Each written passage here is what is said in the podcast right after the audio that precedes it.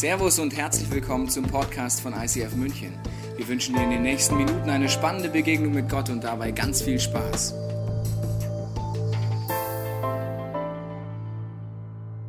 Move, die Serie für die nächsten acht Wochen. Du hast die Möglichkeit, eine Bewegung mitzuerleben, eine Dynamik mitzuerleben, die vielleicht vollkommen neu, auf jeden Fall auf eine Art sehr faszinierend sein wird.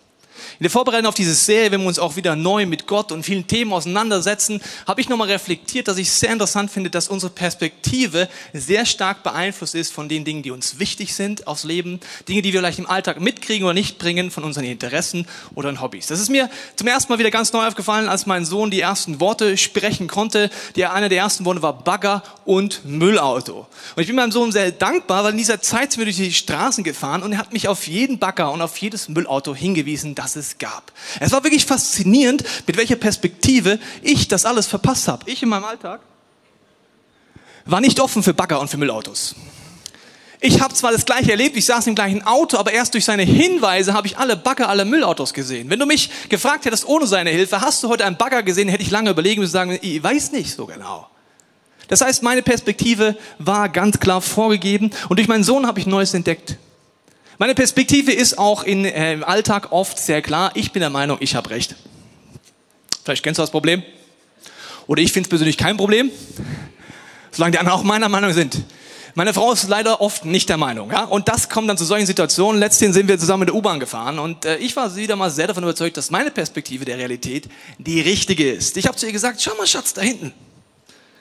Das ist doch einer von den Münchner Tatortkommissaren. Derzeit haben wir viele Münchner Tatorts angeguckt. Es war schön, ich sage, schau mal da hinten, das ist doch einer. Sie sagt, auf keinen Fall. Also, meine Frau kann mich manchmal reizen in meinem Stolz. Äh, ja, natürlich ist er, das ist 100 Prozent. Meine Frau sagt, 100 Prozent nicht. Und das sind so Momente, wo ich gerne wette. Weil ich weiß, ich habe recht. Sag ich, was wollen wir wetten? Meine Frau, was du willst. Ich sag, abspülen, ja klar, du verlierst eh. Der Stolz eines Mannes kann schnell gereizt werden. Ich sage, okay, bist du auch dabei, eine Woche abspülen zu setzen? Ja klar, du verlierst eh. Ich habe es gesteigert bis auf 50 Euro eine Woche abspülen und war mir so sicher. Dann sage ich zu ihr, Schatz, wie kriegen wir es jetzt raus? Aber es ist, sie sagt ganz einfach, ich gehe hin. Ich so, ja gut, geh hin, Schatz. Ich sitze in der U-Bahn, siegessicher. Ich warte drauf, dass ich an der Mimik ihres Gesichtes etwas ablesen kann. Ihre Mundwinkel gehen in eine Richtung, die mir nicht gefallen. Sie gehen nach oben. Und sie kommt zurück und sagt siegessicher, er ist es nicht. Ich war aber immer noch sicher, dass ich recht hatte. Ich habe gesagt, ist doch logisch, Schatz, ja? Der will einfach nicht erkannt werden. Würde mich auch nerven, wenn so hobbylose U-Bahn-Fahrgäste mich ansprechen würden. Der will einfach kein Autogramm geben. Sie sagt, bist du ein schlechter Verlierer? Nee, ich habe recht.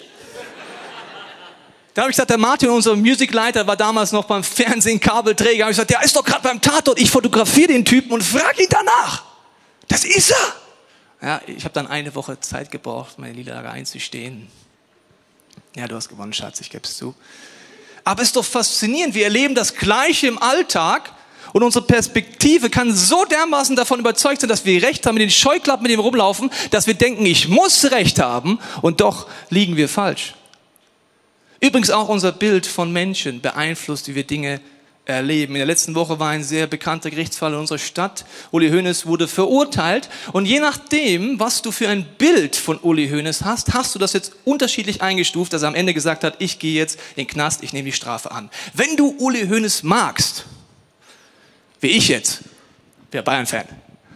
Ach, wir haben Respekt.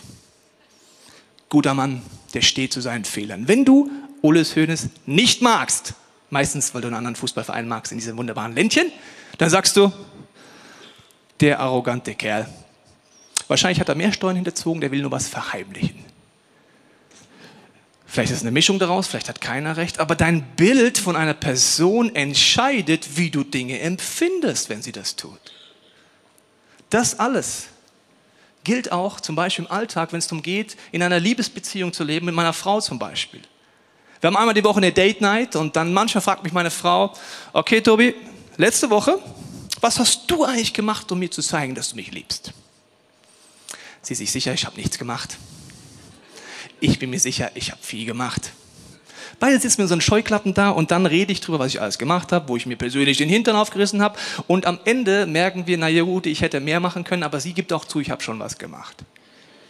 Das heißt, man kann sogar die Liebe des Partners verpassen. Wenn das alles in unserem Alltag so ist, wenn wir durch die gleichen Straßen dieser Stadt gehen können, unterschiedliches erkennen, erleben, wenn wir Bilder haben von Menschen, die uns beeinflussen und wenn wir Liebe verpassen können, dann gilt das alles auch auf eine Gottesbeziehung.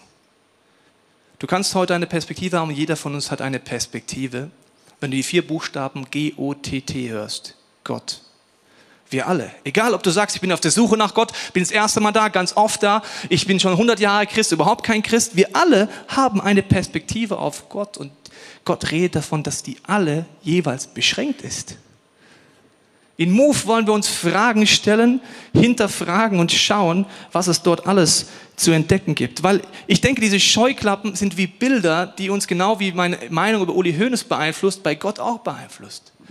Wenn ich mit euch sammeln würde, ich weiß nicht, was du antworten würde ich sagen, würde, sag mal deine ersten Assoziationen über Gott. Was fällt dir ein?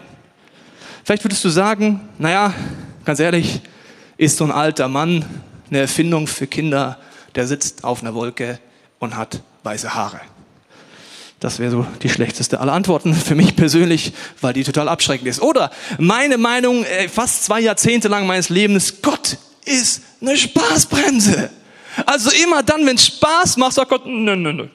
Nö, nö, nö, nö. Sex? Nö, nö, nö. Nö, nö, nö, nö. Spaß haben? Nö, nö, nö. Nö, nö, nö, nö, nö, nö, nö. Das Interessante ist, dass viele Christen dieser Meinung sind. Zum Beispiel hat mir jemand eine E-Mail mal über 30 Seiten geschrieben als Feedback dazu, dass in unserem Podcast heißt am Ende viel Spaß beim Anhören dieser Predigt. Da hat er mir eine 30 Seite E-Mail geschrieben, warum das Christsein mit Spaß gar nichts zu tun hat. Ich habe mir durchgelegt, habe, habe durchgelesen und habe gedacht, oh, wie schade für dich. Eines der ersten Bibelstellen, als ich die Bibel aufgeschlagen hatte, ich war schockiert, als ich die Bibel aufgeschlagen habe. Erstens war ich schockiert, weil ich habe sehr viele Bibelstellen über Jesus gelesen und er hat Dinge gesagt, die 180 Grad das Gegenteil waren von dem, was ich bis dahin in der Kirche gehört habe. Das hat mich geschockt. Aber was mich auch geschockt hat, ist mein Bild. Eines der ersten Bibelstellen, die ich gelesen habe zum Thema Spaßbremse war, Gott sagt mal, im ersten Teil Bibel, ihr jungen Männer, berauscht euch an den Brüsten eurer Frau. Ich lese das und denke mir, Gott kennt mich. Dem muss ich, also Gott muss ich es nicht mehr erklären, meiner Frau muss ich es manchmal erklären, aber Spaßbremse ist er scheinbar gar nicht. Nicht so, nö, nö, nö, nö, nö. Oder es kann auch sein, Tyrann, dass man Gott so empfindet als jemand, der will mir einen reindrücken, der meint es nicht gut mit mir. Oder vielleicht, dass man sagt, es ist ganz ehrlich auf eine Art wie eine Witzfigur. Ja? Wenn es wirklich ernst wird, kann der doch auch nichts machen. Der sitzt dort oben hilflos mit einer Mitleidsmine und er ist doch wirklich vollkommen schwach. Wenn ich ihn wirklich bräuchte, ist er nicht da, beziehungsweise er ist für schwache Menschen, kann ein Bild sein. Er ist eine Krücke, auf die man sich stützt wenn man nicht mehr weiter weiß.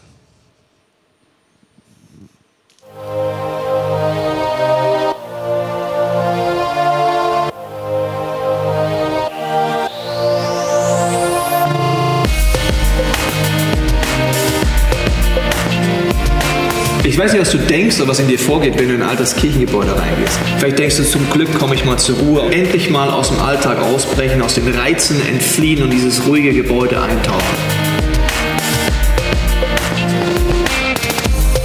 Hast auch Respekt vor der bautechnischen Leistung der damaligen Zeit, weil es gewaltig ist, zur damaligen Zeit so ein Gebäude hinzustellen. Ich glaube aber, dieses Gebäude wirkt auch wie etwas, was aus der Vergangenheit ist, nicht gerade etwas, was bautechnisch am Puls der Zeit ist. Und ich glaube, dass Gott und dieses Gebäude oft ähnlich auf uns wirken.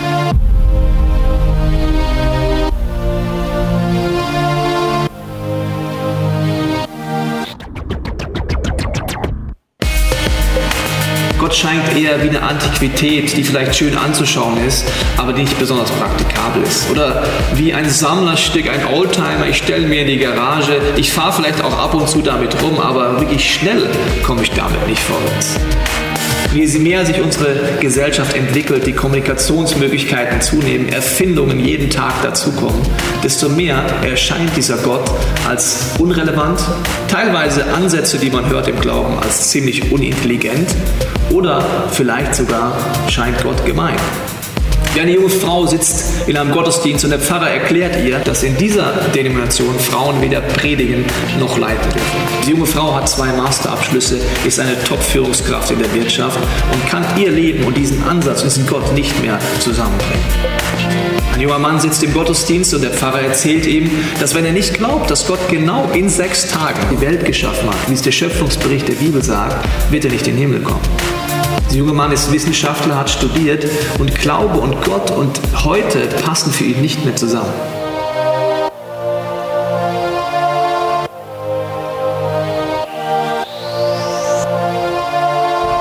Ich glaube, wenn wir uns trauen, unsere Gottesbilder zu hinterfragen, vielleicht auch äh, diese Staubschicht der Kirchengeschichte wegnehmen in unserem Leben, dann werden wir einem Gott begegnen, der nicht nur für uns ist, sondern der vor uns ist, der innovativ ist und uns einlädt, zu neuen Dingen aufzubrechen.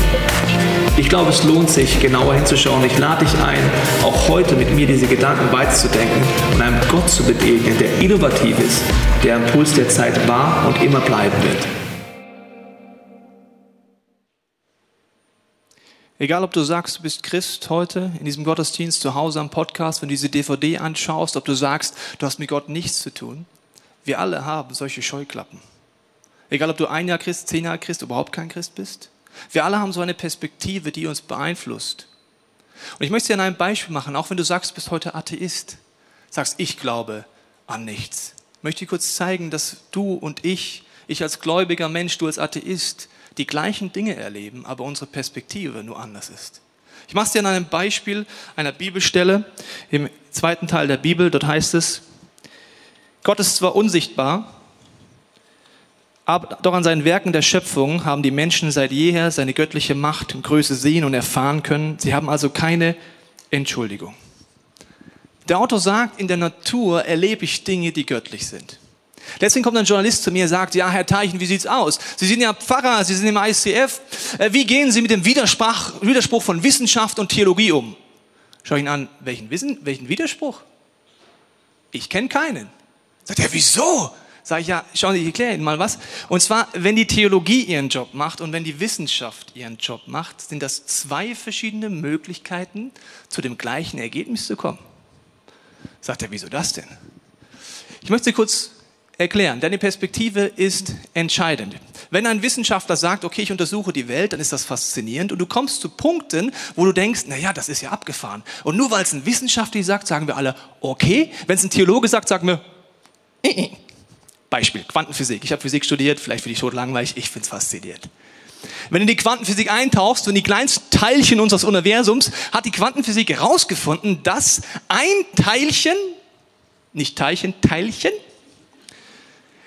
zur gleichen Zeit an zwei Orten sein kann. Nicken alle? Als das meine Physikdozent mir erklärt, habe ich gedacht, was? Ist ja abgefahren. Das ist ja cool. Da habe ich Ihnen dann die Beispiele erklärt. Schau mal, die Physik sagt das, ich glaube das auch. Im Endeffekt sagt die Theologie das Gleiche aus einer anderen Sichtweise. Sie sagt, Gott ist zur gleichen Zeit an zwei Stellen das gleiche Ergebnis auf eine andere Art und Weise. Wenn die Wissenschaft ihr Feld verlässt, genauso wenn die Theologie ihr Feld verlässt, wird es schwierig. Also die Wissenschaft, wenn sie Dinge interpretiert, die sie nicht erklären kann, sagt man so Themen wie, das hat Mutter Natur gut eingerichtet. Letztlich sage ich zu jemand, wer ist denn Mutter Natur? Kannst du mir die vorstellen? Wo wohnt die? Wie heißt die? Wer ist Mutter Natur? Hört sich toll an, habe ich gesagt zu diesem Mensch, der gesagt hat, ich bin Atheist, habe ich gesagt, du hast mindestens einen genauso großen Glauben, wenn du sagst, Mutter Natur hat das eingerichtet oder der Zufall hat das eingerichtet, wie wenn ich sage, diese Prinzipien der Wissenschaft hat Gott benutzt und das ist Mutter Natur, wenn du so willst. Wir beide erleben das Gleiche, interpretieren aber unterschiedlich. Noch ein Beispiel. Wenn die Theologie ihr Feld verlässt, zum Beispiel manche Christen diskutieren darüber sehr gerne und werden da teilweise meiner Meinung nach berechtigt kritisiert, die sagen, ja, schau mal, die Erde ist genau in sechs Tagen geschaffen worden. Und dann diskutieren sie und streiten sie und egal was die Wissenschaft rausfindet, sagen sie, ihr habt alle nicht recht, ja, nur wir. Der biblische Text der Schöpfung möchte dir keinen Wissenschaftsbericht geben, sondern dir viel tiefer etwas aussagen. Gott ist ein Schöpfer, Gott liebt dich. Das, was Adam und Eva erleben, dass sie Gott nicht vertrauen können, dass sie misstrauen, ist dein und mein Leben. Aber ich mache es nochmal ein Beispiel am Anfang dieser Welt, um zu zeigen, du brauchst für alles Glauben in deinem Leben. Wenn du sagst, ja, am Anfang war die Ursuppe, die sah ungefähr so aus, in diesem Bild gesprochen. Es gab sehr, sehr viele kleine Teilchen, die sind darum gefleucht und gekeucht. Und die sind dann durch Mutter Natur, durch Zufall einfach zum Leben gekommen. Habe ich letztens zu meinem Freund gesagt, ich persönlich weiß nicht, es kann sein, dass es eine Ursuppe war, aber ich glaube, es braucht eine Intelligenz dort damit daraus Leben entsteht. Weil es wäre die gleiche Logik, wenn ich zu euch sagen würde, also mein Experiment ist folgendes, ich habe hier Teilchen und ich warte darauf, dass der Zufall oder Mutter Natur, indem ich lang genug schüttel, daraus ein Flugzeug macht.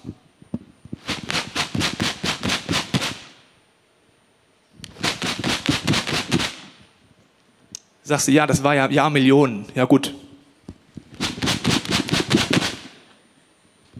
Es fängt schon daran, wer rüttelt denn eigentlich? Aber gut. Dann habe ich zu meinem Freund gesagt, du brauchst mindestens genauso viel Glauben, wenn du sagst, das war Zufall, wie wenn ich sage, das alles dahinter steckt ein Gott. Du erlebst die gleichen Dinge und ich finde es absolut sinnvoll, dass du so, dass du das kein Widerspruch für dich ist, sondern dass man anfängt zu suchen und zu fragen, wie kommt man zu diesem Ziel. Und wenn wir die nächsten Wochen uns aufmachen, Gott auf eine neue Art zu begegnen, dann finde ich interessant, wenn du die Bibel am Anfang auflegst, wie Gott sich vorstellt. Wir haben dieses Wort G-O-T-T, das ist geprägt von Kirchengeschichte, Kirchenerfahrung, was Mama und Papa mir gesagt haben, in alle Richtungen. Als Gott auftritt und einem Hirten begegnet, Mose, er ist gerade im Alltag unterwegs mit seinen Schafen und er hat im Alltag ein Erlebnis. Er sieht einen Dornbusch, der brennt, aber der verbrennt nicht. Der hat übrigens schon die ganze Zeit gebrannt und ist nicht verbrannt. Interessanterweise hat Mose das nur nicht gesehen. Bis dahin. Der war schon da. Als er es zum ersten Mal sieht, geht er dorthin, begegnet dort diesem Busch in dem Sinne und dann kommt eine Stimme und sagt, ich bin der Gott deiner Vorväter. Deine, El deine Vorgenerationen haben Dinge mit mir erlebt. Du kennst mich nur vom Hören sagen und ich habe einen Vorschlag für dich, Mose. Du und ich, wir werden gemeinsam zu dem mächtigsten Land der damaligen Zeit gehen, zu Ägypten und ein Millionenvolk aus der Sklaverei rausführen. Hast du noch Fragen, Mose? Ich weiß nicht, was du für Fragen hättest. Ja, Mose kannte Gott nicht. Er hatte keine Gottesbeziehung. Er kannte es nur vom Hören sagen, dass irgendwelche Vorfahren von ihm schon mal eine Gottesbeziehung hatten. Und welche Frage würdest du stellen, wenn Gott zu dir sagen würde, Servus Christi, wie auch immer, vielleicht durch einen brennenden Toaster, ich weiß nicht, wie er es bei dir macht, aber wenn er zu dir sagt, hallo, ich habe einen großen Plan für dich. Ja, ich bin der Gott. Ja, und dann, was würdest du fragen? Weißt du, was Mose fragt? Wie heißt du? Heißt Gott nicht Gott? Gott heißt gar nicht Gott. Weißt du was? Er antwortet auf die Frage, wie heißt du? Mit Anfang, wer bist du? Antwortet er nie, G-O-T-T. Das ist eine Worthülse erfunden von Menschen. Das sagt Gott nie über sich selbst. Er sagt, ich lese es dir vor, er sagt, ich bin, der ich bin. Oder ich werde sein, der ich sein werde. Oder ich werde in deinem Leben wirken, aber wie ich es mache, musst du mir überlassen. Wenn du mich festlegst, wenn du mich in eine Box packen willst, wenn du religiös wirst, wirst du mich nicht kennenlernen. Gott heißt gar nicht Gott. Gott ist ein Wesen, das unfassbar unlimitiert ist, was viel größer ist als alles, was du erlebt hast, selbst wenn du seit 100 Jahren Christ bist. Und er hat in deinem Leben etwas vor, was alles sprengen will, was du bis jetzt erlebt hast. Jesus redet von diesem Ziel in Matthäus 22. Ich möchte davon mal vorlesen. Jesus antwortet ihm, du sollst dem Herrn, deinen Gott, lieben von ganzem Herzen, mit ganzer Hingabe, mit deinem ganzen Verstand. Das ist das erste und wichtigste Gebot. Ebenso wichtig aber ist das zweite, liebe deinen Mitmenschen wie dich selbst. Alle anderen Gebote und alle Forderungen der Propheten sind in diesen Geboten enthalten. Das Ziel von diesem Gott, der gar nicht Gott heißt, der unlimitiert, unfassbar faszinierend ist, ist eine Beziehung. Eine Beziehung mit dir und ihm, eine Liebesbeziehung, die auch deine Beziehung zu deinen Mitmenschen verbessert und vertieft und zu dir selber.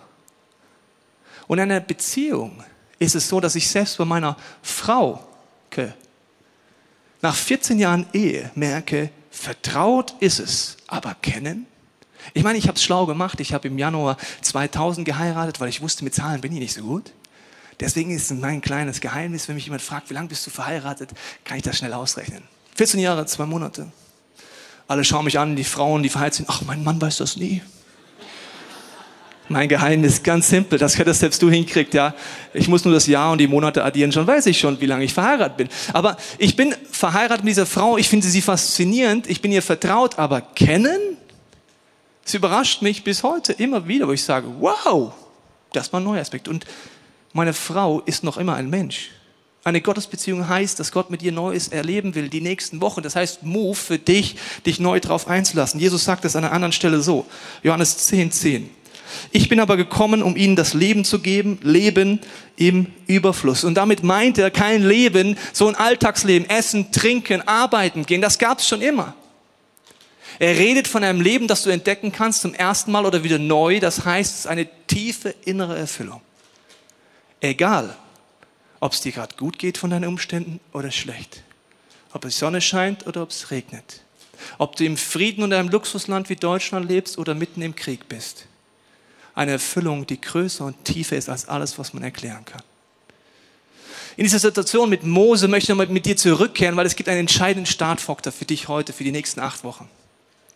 Und zwar, als Gott zu Mose redet, ihn sich vorstellt in seinem Namen, sagt er zu ihm, zieh deine Schuhe aus.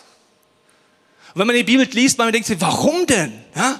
Hat's gestunken, er hat Sandalen angehabt. Das ist kein großer Unterschied. Aber wenn du weißt, dass in der Bibel das Wort, die Schuhe immer wieder dafür standen für Thema, wer bin ich, mein Stolz, meine Macht. Das war etwas, wo du die Schuhe anhattest, das hat gezeigt, wer du bist. Ich bin wer. Ich hab's im Griff. Josua zum Beispiel später in der Bibel sagt auch Gott, zieh die Schuhe aus. Wenn du sie nicht ausziehst, werde ich mit dir nicht Jericho einnehmen. Du wirst keine Siege in deinem Leben erleben. Du wirst keine Durchbrüche erleben, wenn du die Schuhe nicht ausziehst. Was bedeutet das? Die Schuhe ausziehen heißt für mich heute, ob Christ oder nicht Christ, zu sagen, okay Gott, ich entscheide mich heute neu zu suchen.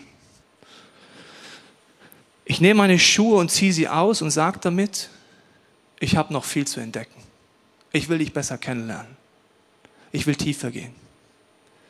Und wenn du mit Gott nichts zu tun hast, kannst du die nächsten Wochen nutzen und sagen, ich nutze diese Serie, ich nutze es mit Freunden gemeinsam durchzugehen. Und das ist erst so ein Demutschritt zu sagen, ich lasse mich nochmal neu drauf ein, ob meine Scheuklappen in meinem Leben vielleicht etwas mir vorenthalten, was atemberaubend ist. Aber auch wenn du mit Gott unterwegs bist, ist das mindestens genauso entscheidend, heute bildlich deine Schuhe auszuziehen. Paulus sagt das mal zu einer ganzen Gemeinde. Er sagt in der Bibel, ich wünschte, ich könnte euch jetzt Fleisch geben, eine geistliche Nahrung, die fest ist, die für Erwachsene ist. Aber ich muss euch immer noch Milch geben, weil ihr die Basics im Glauben noch nicht lebt. Man kann also offensichtlich seit Jahren Christ sein, man kann eine ganze Gemeinde sein. Und man lebt diese Basis nicht, man braucht immer noch Milch. Und das Interessante finde ich, dass die ersten drei Jahre im Leben eines Kindes entscheidend sind. Jesus nimmt sich drei Jahre Zeit, um mit Menschen einen Weg zu gehen. Wenn in deinem Leben in den ersten drei Jahren Dinge passiert sind, wo dein Urvertrauen gestört ist, knapperst du dein ganzes Leben daran. Du kannst dein Kind adoptieren in einem halben Jahr oder einem Jahr, wenn dort Dinge vorgefallen sind. Kannst du es lieben, wie du willst, ohne Gottes Eingreifen sind Weichen gestellt. Die ersten drei Jahre, wenn du Christ bist, sind entscheidend. Ich weiß nicht, ob dich jemand dort an die Hand genommen hat, dir gezeigt, wie sie Gottes Beziehung erfüllend geht, wie man in Dialog mit Gott eintritt, wie man wirklich Heilung und Veränderung erlebt, wie man Durchbrüche erlebt, wie man im Move ist in einer Bewegung, die nie aufhört. Jesus sagt, folg mir nach, nicht bleib stehen. Wir gehen einen Weg und er sagt, ich zeige dir auch noch wie. Wenn in den ersten drei Jahren deines Christseins Dinge nicht so ideal gelaufen sind, die Wahrscheinlichkeit ist hoch, dann wirst du es daran merken, dass du Gott oft nicht vertrauen kannst. Dass du kein großes Grundvertrauen in ihn hast. Wenn du das alles ansatzweise kennst, ist das deine Serie. Und wenn du auf der Suche nach Gott bist, ist das die ideale Serie, ein gesundes Fundament am Anfang zu leben, wo du dein ganzes Leben drüber glücklich bist. Ich weiß nicht, was bei dir die Punkte sind, ob es zum ersten Mal ist oder wieder neu. Ich glaube, dass es nicht automatisch ist. Ich habe dir eine Bibelstelle dazu mitgebracht, Jakobus 1, 22. Allerdings genügt es nicht, seine Botschaft nur anzuhören. Ihr müsst auch danach handeln. Alles andere ist Selbstbetrug. Wer Gottes Botschaft nur hört, sie aber nicht in die Tat umsetzt, dem geht es wie ein Mann, der in den Spiegel schaut. Er betrachtet sich, geht wieder weg und hat auch schon vergessen, wie er aussieht. Ganz anders ist es dagegen bei dem, der nicht nur hört, sondern immer wieder danach handelt. Er beschäftigt sich gründlich mit Gottes Gesetz, das vollkommen ist und frei macht. Er kann glücklich sein, denn Gott wird alles segnen, was er tut. Die nächsten Wochen haben es in sich für dich, dieses Basisfundament aufzubauen, wenn du praktisch wirst, hörst und tust. Das Problem ist, wenn man länger Christ ist, kann man zwei Dinge durcheinander bringen. Man kann sagen, naja, also die Themen, ich habe mir so im Internet angeguckt, das ist ja nichts Neues. Ich muss dir was ganz Persönliches sagen. In meinem Leben ist Wissen nicht das Problem. Ich weiß relativ viel, ich bin auch nicht das dümmste Kerlchen. Zum Beispiel weiß ich sehr viel über die Ehe. Habe auch schon oft drüber gepredigt. Ich weiß auch viel über Frauen, glaube ich zumindest. Ich weiß auch viel über Kommunikation zwischen Mann und Frau. Habe ich schon ganze Serien drüber gemacht, schon ganze Seminare drüber gemacht. Aber das Wissen ist nicht mein Problem. Wenn meine Frau sich mit mir streitet, ist mir vollkommen egal. Ob man es auf verschiedenen Ohren hören kann. Ja, dass sie bestimmt auch subjektiv richtig liegt. Ich habe recht. Das heißt, mein Wissen ist nicht das Problem. Das Leben. Die nächsten Wochen, wenn du sagst, das ist nichts Neues, dann ist das deine Serie. Ich lade dich ein, dass du die Dinge anfängst zu leben und zu hinterfragen und die Basis geht. Wenn Gott wird dir an Punkte kommen, egal ob Christ oder nicht Christ, die dich überraschen werden, dich herausfordern werden. Und das Problem ist oft, das sehe ich auch bei meinen Kindern in der Schule. Wenn du sagst, ja, das sind so Basisthemen. Jesus sagt es mal so, er sagt, wenn du die erste Liebe verlierst, das heißt, du warst mal faszinierend von diesem Gott, vielleicht auch als Kind mal, und du verlierst es, gibt dir einen Tipp, indem er sagt, geh zurück ans Fundament. Diese Serie geht ans Fundament. Und bei meinen Schülern erlebe ich Folgendes. Ich mache immer wieder Skitage mit den Kindern oder Skilager war ich letztens, und dann stelle ich immer die Frage, wer von euch äh, ist Anfänger? Und dann kommt die Persönlichkeit von Kindern durch. Also es gibt so die, die Minderwert-Kinderfraktion, die können eigentlich schon Buckelpisten fahren und dreifachen Heli und so weiter. Die sagen, ja, ich. Und die allermeisten aber sagen, also Anfänger bin ich nicht mehr. Am Skilager, im wunderschönen äh, Mittenwald, sagt einer der Schüler, wo ich vor zwei Jahren mit ihr auf dem Skitag war, also Herr Teichen, ich gehe gleich in die Fortgeschrittenen. Sage ich, du weißt, ihr fahrt den Lift hoch. Ja, kein Problem, Herr Teichen, Sie wissen ja, ich war schon mal. Sage ich, bist du äh, seit dem Skitag von vor zwei Jahren nochmal gefahren? Nee, nee, aber da bin ich gefahren. Ich habe gesagt, weißt du noch, wie das war damals? Ja, ja. Du bist oben losgefahren, weißt du noch? Ja, ja. Du konntest nicht bremsen. Ja, ja. Ich bin hinter dir hergerast, hab dich umgenockt, damit du nicht auf die Hütte prallst. Ja, ja. Und du willst jetzt dort hochfahren? Ja, ja. Und ich sag, mm -mm. Wenn du das Fundament des Skifahrens nicht kennst, dann wird es schmerzhaft und du musst die Technik nochmal lernen. Dann die anderen Kinder im Skilager gesagt haben, ja, es reicht doch, Herr Teichen, ich komme doch runter. Ich habe bis zum Sportstudium nie richtig Skifahren gelernt. Ich bin einfach so runtergerutscht.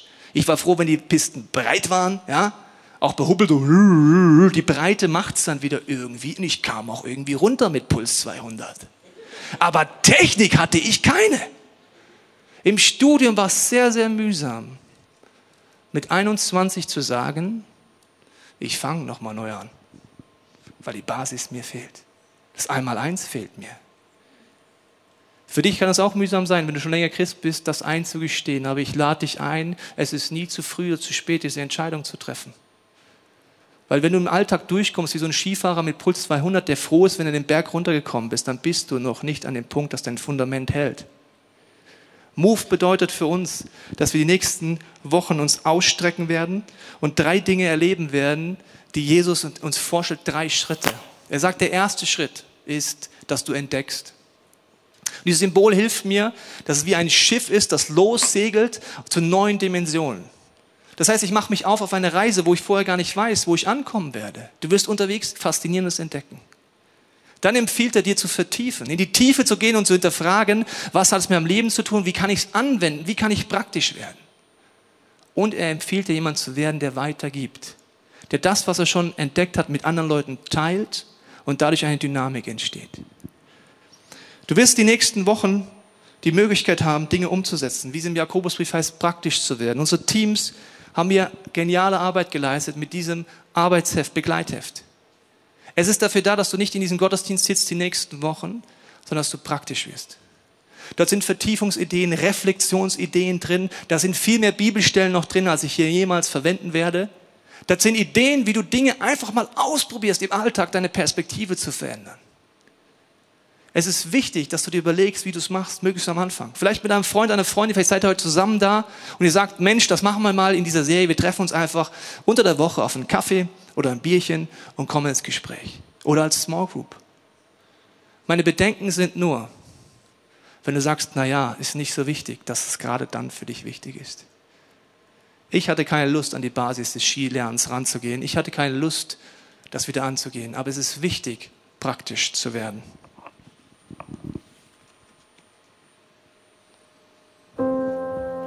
Wenn du magst, können wir die nächsten Wochen die Bibel aufschlagen in verschiedenen Zusammensetzungen. Wir können an die Wurzeln des Christentums neu vordringen. Wir können erleben, wie faszinierende Dinge in unserem Leben passieren, mit denen wir vielleicht bis dahin nicht gerechnet haben.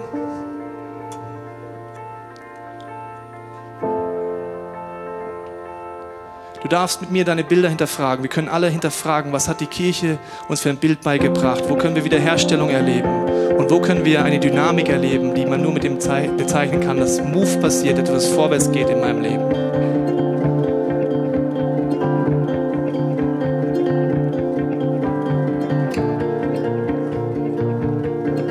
Du darfst mit mir neue Aspekte einer Gottesbeziehung, einer Liebesbeziehung entdecken, die alles Menschliche, was du bis jetzt erlebt hast, übersteigen wird.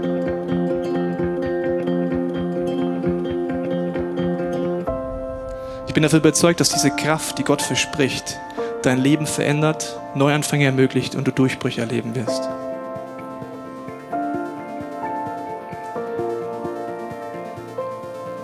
Die Frage ist, welche Startentscheidung du heute triffst. Ich glaube, für uns ist die Frage, jeden von uns, egal wo auf unserer geistigen Reise wir stehen, ob wir unsere Schuhe wie bildlich ausziehen und sagen, okay Gott, ich entscheide mich heute in einem Gebet in meinem Herzen, dich neu zu suchen. Jesus drückt es so aus, er sagt, wer sucht, der wird finden. Wer bittet, der bekommt. Wer anklopft, dem wird aufgetan. Wer aktiv wird, das ist nichts Passives, das Christsein. Du kannst die nächsten Minuten nutzen, wenn unsere Band anfängt mit gesungenen Gebeten, sagen, okay, ich tue wie bildlich meine Vorstellung mal zur Seite lassen. Ich fange an, neu zu suchen. Vielleicht zum allerersten Mal. Aber ich bitte dich, wenn du schon länger mit Gott unterwegs bist, dann auch. Du wirst erleben, wo Scheuklappen in deinem Leben sind. Du wirst erleben, wie Gott dir Neues zeigt und mir. Aber du musst dich darauf einlassen. Ich werde jetzt gleich beten, dass die nächsten Minuten etwas sind bei diesen gesungenen Gebeten, wo Gott dir Dinge zeigen kann. Wo hast du Scheuklappen? Wo hast du vielleicht Vorstellungen von Gott, die dich einschränken? Wo vertraust du ihm nicht? Wo hast du ein gewisses Bild, das für dich vielleicht schon so normal geworden ist, dass du denkst, ist doch logisch, ich habe recht mit diesem Gott. Du wirst die Möglichkeit haben, im hinteren Bereich zu unseren Gebetsteams zu gehen die gerne mit dir beten. Du hast die Möglichkeit, an deinem Platz zu beten. Wenn du magst, schließ doch mit mir die Augen und fang an deinem Herzen mit diesem Gott zu kommunizieren. Vater, ich danke dir, dass du jetzt an viele Herzen anklopfst und dass du die Gefühle kennst in diesem Raum und zu Hause. Jesus, ich danke dir, dass du uns einlädst zu suchen und ich bete jetzt, dass du jedem von uns neu die Demo zeigst, sagt, ich will wieder hinterfragen, ich will meine Vorstellungen, meine Prägungen angehen. Jesus ist so dramatisch, dass ich immer wieder in meinem Leben erlebt habe, dass ich falsch lag mit meinen Vorstellungen von dir. Ich danke, dass du aus dieser Box rauskommen wirst. Ich danke, dass dieser Move-Gedanke passieren wird in jedem Herzen, das jetzt sagt, ich fange an, diese Entscheidung zu treffen. Ich danke dir auch, dass die nächsten Minuten etwas sind, wo wir diese Schuhe wie ablegen können, die Scheuklappen vielleicht ablegen können und diese Gebete nutzen können. Ich lade dich ein, die nächsten Gebete zu nutzen, das sind gesungene Gebete. Wenn es für dich okay ist, dann steh doch mit mir gemeinsam gleich auf, dann ist es leichter rauszukommen und hinten zum Gebet zu gehen. Ich glaube, dass für manche hier sogar dieses Bild, auch wenn es erstmal ungewöhnlich ist, sinnvoll ist, dass du an deinem Platz vielleicht während dieser Gebete Schuhe auszieht, kriegt eh keiner mit, höchstens den Geruch. Nee, Spaß hier. Lüftung ist gut hier drin. Dass du vielleicht an diesem Punkt wie sagst sinnbildlich, Gott, ich suche dich neu. Ich ziehe meine Schuhe aus und sag, ich lasse auch meinen Stolz oder meine Vorstellungen hinter mir. Es ist deine Zeit, mit Gott zu kommunizieren. Es sind gesungene Gebete, die dir und mir helfen können, diese Startentscheidung zu treffen. Wir hoffen, dass dir diese Predigt weitergeholfen hat. Wenn du Fragen hast, kannst du gerne an info at icf-moenchen.de mailen und weitere Informationen findest du auf unserer Homepage unter www.icf-moenchen.de.